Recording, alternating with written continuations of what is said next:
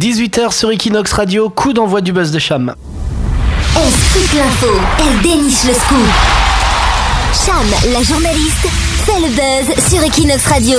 Les 10 pires et vraies excuses pour ne pas aller travailler à Barcelone, c'est une enquête menée chaque année par Career Builder of Employees auprès de 2300 managers et 3300 employés pour savoir quelles étaient les excuses les plus incroyables qu'ils avaient dites ou entendues pour ne pas aller travailler.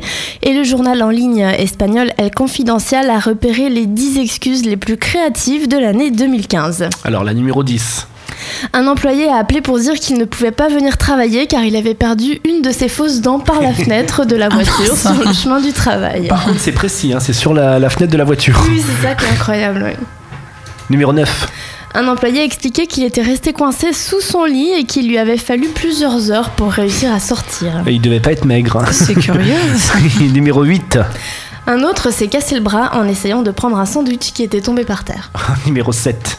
Alors son épouse a découvert qu'il lui était infidèle, elle a emmené toutes ses affaires à la benne à ordures, l'homme a demandé sa journée de libre pour aller tout récupérer. C'est glamour. Numéro 6. Un employé s'est mis le doigt dans l'œil alors qu'il se coiffait et il a fini aux urgences. Numéro 5. Donc un autre a expliqué qu'il avait passé la journée à la plage parce que le médecin lui a dit qu'il manquait de vitamine D. Ah, c'est pas con. Numéro 4.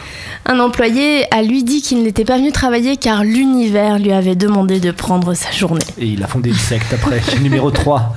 Alors celui-là, il a expliqué qu'il n'était pas venu car sa grand-mère l'avait empoisonné avec des œufs au jambon. Bien sûr. Numéro 2. Après avoir travaillé dur tout le week-end pour ramener un dessert à ses collègues, il a trouvé que finalement c'était pas terrible et il s'est senti tellement mal qu'il a préféré rester à la maison. Et le meilleur, numéro 1.